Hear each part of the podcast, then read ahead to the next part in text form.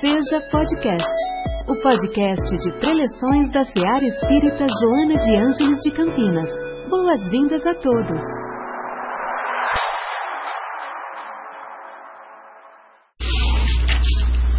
Boa noite a todos.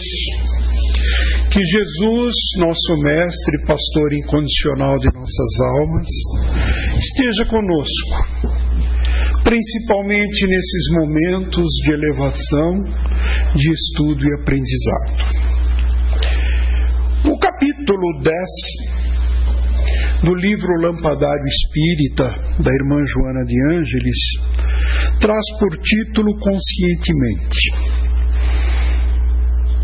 Esse capítulo foi ele baseado na, na parte 24 do Livro dos Espíritos, capítulo 11, Materialismo. Em resumo, ela trata materialismo e espiritualismo. Mais do que possamos imaginar, o materialismo tem raízes tão antigas e profundas quanto qualquer religião, quanto qualquer ensinamento espiritualista que já existiu e que existe na Terra. Se não tomamos como base alguns ensinamentos antigos que fala sobre o materialismo. A alma que se extravia e se perturba quando se serve do corpo para considerar qualquer outro objeto, nos diz, tem vertigens como se estivesse ébria, porque não se liga a coisas que são, por sua natureza, sujeitas à mudança. Ao passo que, quando contempla a sua própria essência, ela se dirige para o que é puro e eterno, imortal. E sendo da mesma natureza, ela fica aí ligada tanto quanto possa, tanto tempo quanto possa. E então seus descaminhos cessam porque está unida ao que é imutável. E esse estado da alma é o que se chama de sabedoria. Frase dita 400 anos antes de Cristo por Sócrates, que foi quem primeiro defendeu, por assim dizer, o espiritualismo ele fala da elevação da alma, para que ela atinja o sublime, deixando de lado a matéria que aprende. E junto a esses conceitos socráticos vieram inúmeros ensinamentos sobre sublimação, sobre elevação do pensamento e o crescimento do homem. Ensinamentos esses que foram prosseguidos após a sua morte, porque ele, quando defendeu esses princípios de elevação, esses princípios básicos contra a matéria pura e simplesmente, ele foi execrado. Ele foi chamado de traidor dos princípios, e a história nos mostra que ele foi condenado por isso. Foi obrigado pelos seus opositores a tomar cicuta, um veneno poderoso. Seus discípulos continuaram a sua obra. O principal, o principal dos seus discípulos foi Platão, que deu prosseguimento a isso e teve o mesmo destino do Mestre. E após eles, muitos vieram já preparando, por assim dizer, o terreno para uma era do Espírito.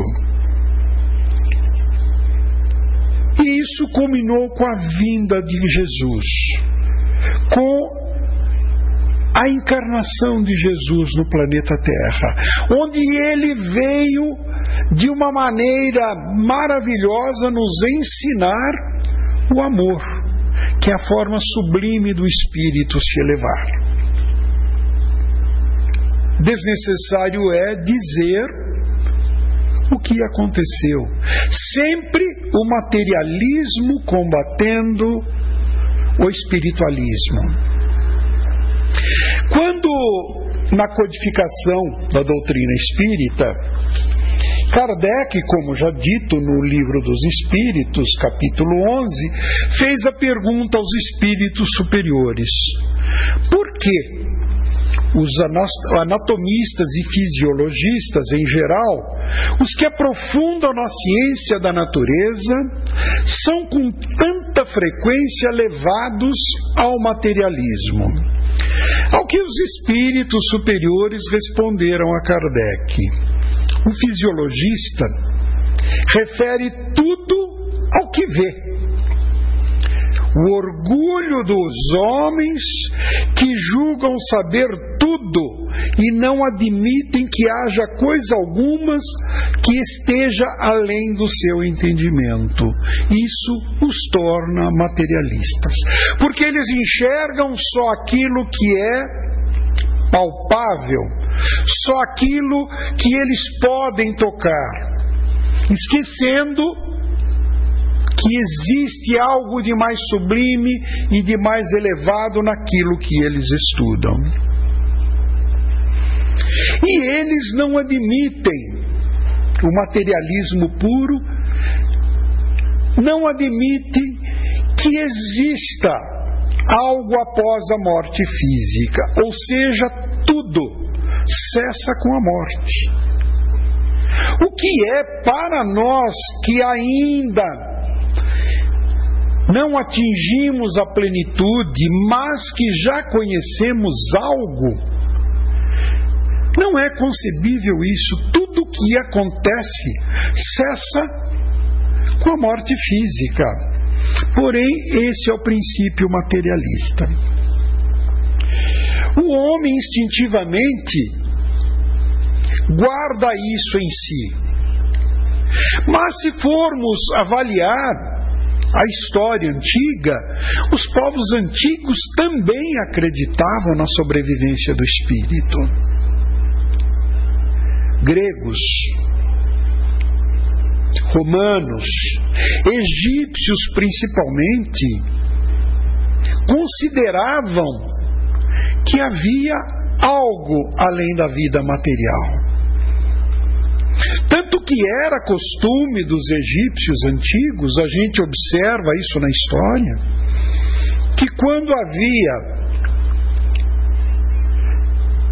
a morte material, cessava a vida material, aqueles corpos, eles recebiam nos seus olhos duas moedas, que segundo acreditavam era para pagar a passagem do rio da morte em rumo à nova vida. E os mais abastados,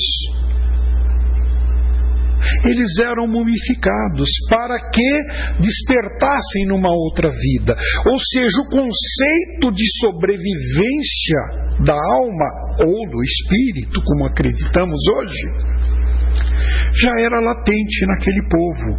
Mas mesmo assim, existia aquela corrente materialista que pensava somente no presente, só no momento presente.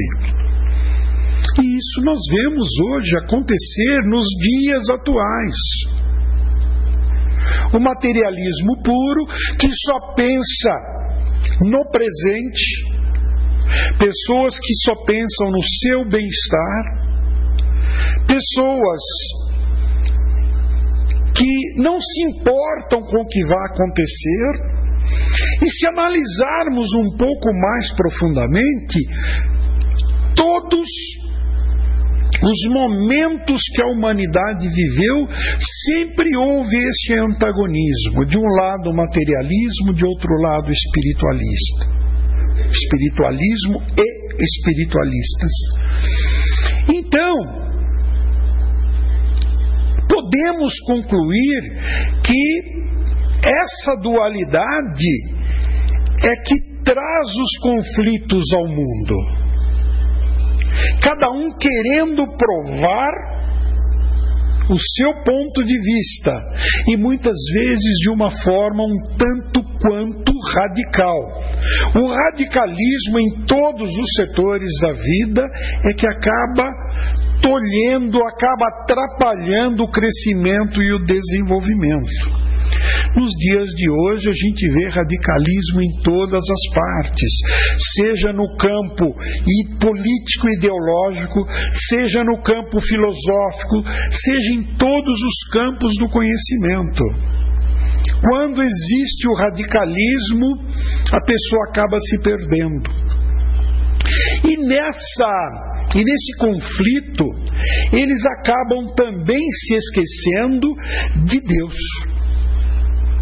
Numa num artigo escrito recentemente pela doutora Júlia Nezu, vice-presidente da USE São Paulo, ela trata exatamente disso: espiritualidade e materialismo. Ela diz que a, a espiritualidade é entendida como elevação sublimidade e transcendência, que se opõe diretamente ao materialismo. Assim sendo, o antagonismo ou a oposição do espiritualismo é o materialismo, pura e simplesmente como a gente vê. E ela se refere a espiritualismo como um vínculo entre o ser humano e Deus, ou uma divindade superior. Todas as religiões, afirma ela, são fundamentadas e fundadas sob o espiritualismo. Porque nós cremos na transcendência da alma e na sua sobrevivência todos nesse sentido, independente da religião, somos espiritualistas. O que não implica a crença nos espíritos ou na, na manifestações dos mesmos, como nós, espíritas, acreditamos. Ou seja, partindo desse princípio, todas as religiões elas buscam o que? A essência de Deus. Ela busca a superioridade, ela busca a sublimação, a sublimidade. E com isso, ela tenta se aproximar de Deus. Porém, existe muitos que acabam negando alguma das crenças religiosas e por conseguinte, negando às vezes até Deus por algum acontecimento.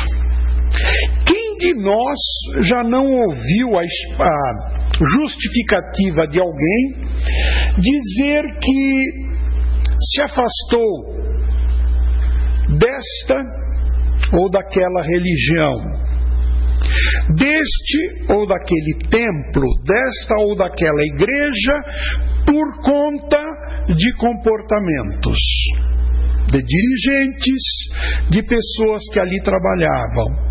Ah, eu não frequento mais aquela casa espírita porque lá acontece isso, as pessoas fazem isso, fazem aquilo. Uma vez mais, em palestras passadas, passadas, eu coloquei uma situação que o homem nunca se deidificou, ou seja, nunca se elevou, nunca tentou chegar até Deus. Ele humanizou Deus, ele trouxe Deus para próximo dele, para a sua comodidade. Então, aqueles defeitos que os homens, nós todos, independente da nossa crença, da nossa fé, da nossa posição, nós cometemos erros. Então, os homens erroneamente acabam atribuindo esses erros a Deus. Por quê? Humanizaram Deus e não se elevaram. Então eles acabam culpando a divindade superior, eles acabam culpando Deus, a religião, a filosofia que seguem, por causa de erros banais e acabam se afastando. Isso para justificar os seus próprios erros.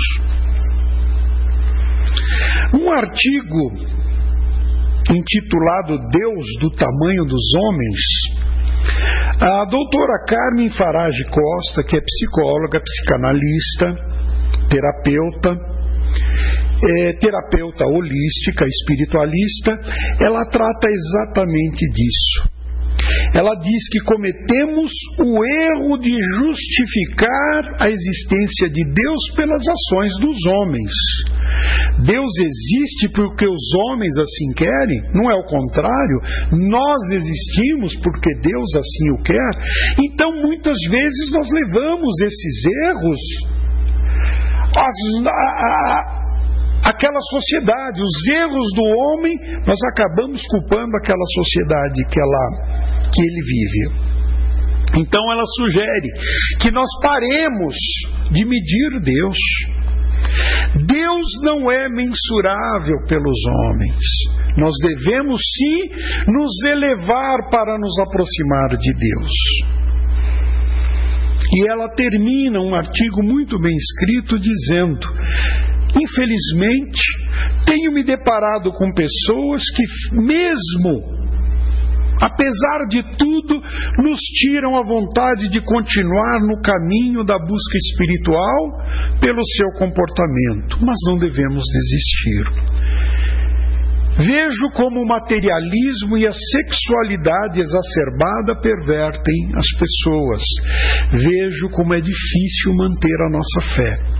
Espero que o homem não desista de acreditar em Deus mesmo assim. Ou seja, com tudo que acontece no mundo atualmente, com tudo que acontece de conflitos, nós nunca devemos deixar de acreditar em Deus. Muitos se perguntam: poxa, com tudo que está acontecendo, por que Deus não impede esses conflitos que acontecem hoje ao redor do mundo, colocando em risco toda a humanidade pelo egoísmo de homens, de um lado, um materialismo exacerbado, de outro, uma outra espécie também de materialismo, se dizendo mais espiritualizado, mas não deixa de ser material, e acaba colocando a humanidade em perigo. Mas se nós olharmos para a história, desde o princípio da humanidade, o homem viveu em conflito. Sempre existiu guerra no mundo. Não houve uma única ocasião em que não houve conflito no mundo. Hoje, é claro, devido à nossa tecnologia, isso é transmitido online, é transmitido no momento que está ocorrendo. Existe o cúmulo das bombas carregarem câmeras filmando o seu trajeto até o momento da explosão. E o mundo inteiro acompanha isso. Antigamente demorava-se semanas, meses para se saber o resultado de um conflito. Hoje demora segundos apenas. Mas isto não quer dizer que não exista Deus. O próprio homem consegue promover e fomentar esses conflitos. Mas o que não deixa de existir é a esperança, porque ao lado desse materialismo que promove conflitos, existe o espiritualismo. Existem pessoas voltadas para o bem. Existem pessoas trabalhando em prol da humanidade. Enquanto vemos aí a notícia na mídia de uma possível declaração de guerras, de guerra entre Ocidente e Oriente, entre país A e país B, nós vemos pessoas se dedicando ao próximo. O Francisco mesmo noticiou agora na abertura que vai haver a feijoada do Fraternidade Sem Fronteiras. Para aqueles que acompanham o trabalho desta, que é uma entre inúmeras organizações que trabalham em prol da humanidade, pode ver o trabalho maravilhoso que eles fazem, não só em países da África, mas também no Brasil, em comunidades no Nordeste, no Centro, no Norte. Trabalho de auxílio ao próximo, pessoas dando de si para o próximo. Isso também sempre existiu desde o começo da humanidade.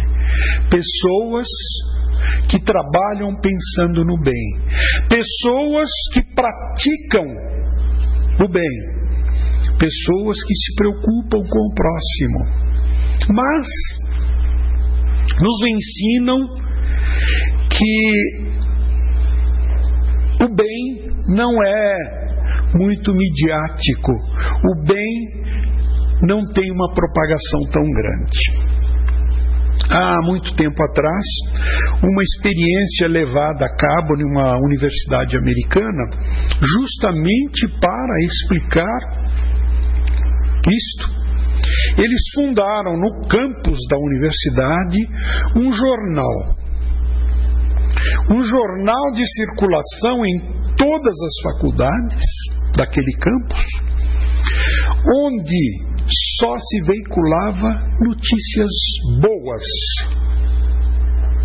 Não só a respeito daquela universidade, mas a respeito de toda a comunidade, de toda a cidade onde ela estava sediada. O jornal acabou fechando porque não tinha tiragem suficiente. E hoje é fácil nós constatarmos isso. Ao abrirmos uma revista de circulação nacional, um jornal de grande circulação, ao ligarmos uma televisão para ver qualquer noticiário, para cada notícia boa, para cada notícia falando de um trabalho humanitário, existem 10, 15, 20 notícias falando de morte, de guerra, de atrocidades. Isso durante o dia inteiro. Dificilmente nós vamos encontrar algum noticiário que traga só coisas boas. Eles precisam vender, é claro, mas o próprio ser humano é que leva a isso. Alguém já viu quando acontece um acidente numa rua, numa estrada? Quantas e quantas e quantas pessoas param para ver? É mórbido isso, mas as pessoas param, querem saber de cada 100 pessoas que passam naquele local, param, observam, atrapalham o trânsito, quantas vão ajudar? Quantas param para ir lá fazer algo de útil? Pouquíssimas. Então é próprio do ser humano. Então cabe a cada um de nós nos elevarmos, tomarmos o caminho da espiritualidade. No livro citado, do capítulo 10, do Lampadário Espírita, a irmã Joana, como sempre, nos traz lições maravilhosas. Ela diz que nós integramos as novas hostes do Senhor na qualidade de obreiros da última hora, honrados pela oportunidade de redimirmos o passado. Ou seja, cada um de nós que aqui está nesta encarnação presente, tivemos um presente de Deus, tivemos a maravilhosa oportunidade de aqui estarmos para repararmos os erros do passado. Nenhuma circunstância casual aparece no teu caminho, nos diz ela. pessoas e acontecimentos foram anteriormente examinados para que possa seguir com o coração tranquilo e a mente alçada aos cimos da vida exuberante. Ou seja, o planejamento espiritual que é feito para cada um de nós. Quando da espiritualidade pretendemos voltar à terra. Quando planejamos voltar à roupa carnal, tudo isso é planejado. Onde vamos encarnar? Em que seio de família iremos aparecer na terra? Que tipo de problemas iremos ter? Que tipo de ajuda faremos? Que tipo de vida poderemos levar? Isso nos é dado escolher. Olha a maravilha que é o planejamento para uma vida terrena. Só que a maioria das pessoas acabam se perdendo nisso.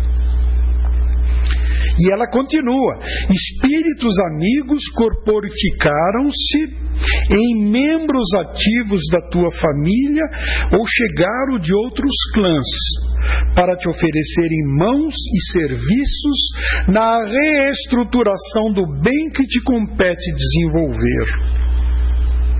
Por isso que muitas vezes a gente passa por isso ou conhece alguém que passa de uma pessoa conhecida, um amigo, fazer muito mais por alguém do que a própria família. São aqueles amigos que nos são dados, nos são oferecidos pela divindade, pela espiritualidade. Aquelas pessoas com quem nos simpatizamos de imediato. Aquelas pessoas que somente de olhar nós já sentimos um calor no peito.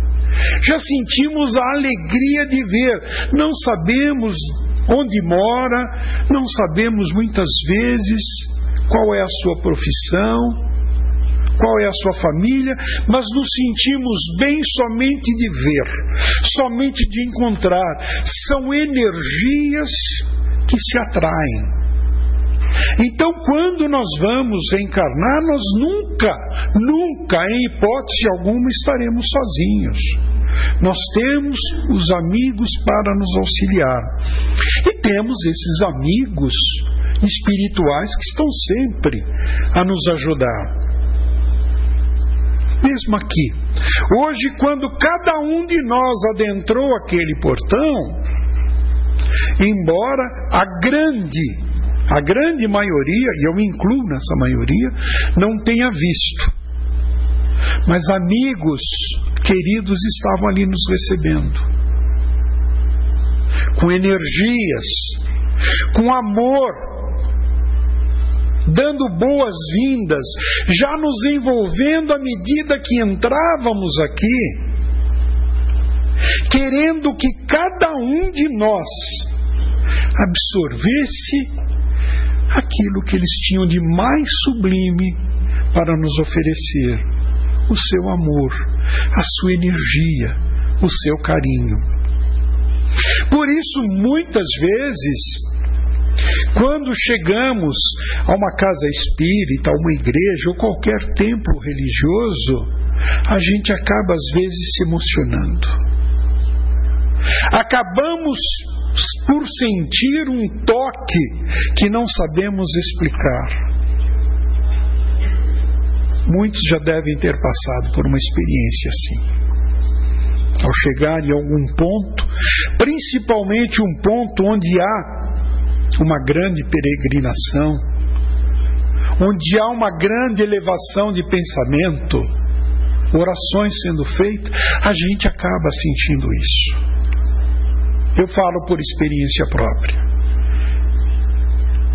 Pois quando visitei, na época eu não sabia ainda, quando visitei Assis, na Itália, quando entrei na igreja de Santa Clara, eu senti na entrada algo inexplicável eu não consegui proferir uma palavra. absorvi tanta energia, vi tanta coisa maravilhosa, mas eu não consegui falar. Eu apenas chorava. Chorei copiosamente, porque a energia daquele local, com tantas pessoas ali, orando com tantas pessoas em pensamento elevado, eu me senti contaminado de uma forma extremamente elevada e benéfica naquele ambiente. Isso aconteceu algumas outras vezes no Santuário de Fátima. Posteriormente fui Aparecida, a mesma coisa. Então são locais que a gente sente isso. E em outros momentos aqui na própria Seara Espírita Joana de Ângeles, quando passava por experiências traumáticas, dolorosas, aqui, aqui vim buscar auxílio. E esse auxílio chegou na forma dessa, como eu descrevi, vibrações, energias. Então, os amigos espirituais estão aí para nos auxiliar. Muitos acabam não acreditando, mas basta elevarmos o pensamento. Nós estamos rodeados de energia sublime, de energia divina. Nós somos seres divinos, criados com amor e para o amor. Estamos aqui como exemplo do amor de um Pai que tanto nos quis bem, que nos proporciona essa oportunidade, como diz a irmã Joana de Ângeles, para que virmos reparar os erros do passado. E ela nos diz ainda nesse capítulo: se muita coisa te parece injusta, ou faz florescer a intolerância deste ou daquele teor, recorda que o passado é como um oficial de justiça, pontual, a aparecer e reaparecer chamando a nossa atenção. Cultiva, sim, o otimismo e a paciência sem cessar. Aprofunda meditações nos maravilhosos preceitos da mensagem consoladora de Jesus, seguindo conscientemente. A mensagem de Jesus, ela pode ser resumida naquele primeiro ensinamento. Ame o próximo como a si mesmo. Quem de nós não gostaria que alguém chegasse e nos fizesse o bem? Vamos fazer o mesmo para o nosso próximo. Isso é a sublimação do amor. Isso é colocarmos o ensinamento de Jesus em prática. Quando eu desejo o bem para o meu próximo, quando eu quero para ele o melhor, eu estou amando incondicionalmente. Assim como toda essa orbe espiritual está aqui, nesta casa, trabalhando. Por quê? Estão distribuindo amor do qual eles são portadores. Então sejamos nós também portadores dessa energia, sejamos nós portadores deste amor. Assim estaremos levando a espiritualidade num nível maior. Assim, estamos com essas ações nos aproximando de Deus e não trazendo Deus ao nosso encontro. Estaremos nos deidificando, estaremos nos tornando mais próximos de Deus. Ele está sempre próximo de nós, mas nós precisamos nos aproximar dele através desse ensinamento maior, amando levando essa sublimidade ao seu ponto máximo que nos é permitido pelo conhecimento. Retribuindo esta oportunidade maravilhosa que nos é dada, de aqui virmos aprender e reparar os erros do passado. Ou eu gosto sempre de citar aquela citação aborígene: aqui estamos para aprender, para observar e para amar. Depois voltamos para casa. Pois que somos espíritos, vivemos uma experiência corpórea, não somos matéria. Somos espíritos vivendo uma experiência material, conforme nos explicou Teilhard de Chardin. Então, façamos por merecer toda essa dádiva chamada vida que nós recebemos. E sigamos em frente com Jesus. E que Ele, o Mestre sublime, pastor de nossas almas, nos abençoe, hoje, amanhã e sempre. Muita paz. Em nossa célula de amor, sua presença é sempre bem-vinda. Acompanhe também nossas atividades nas redes sociais Acesse arroba seja CPS. Afinal, sua participação faz a SEAR acontecer.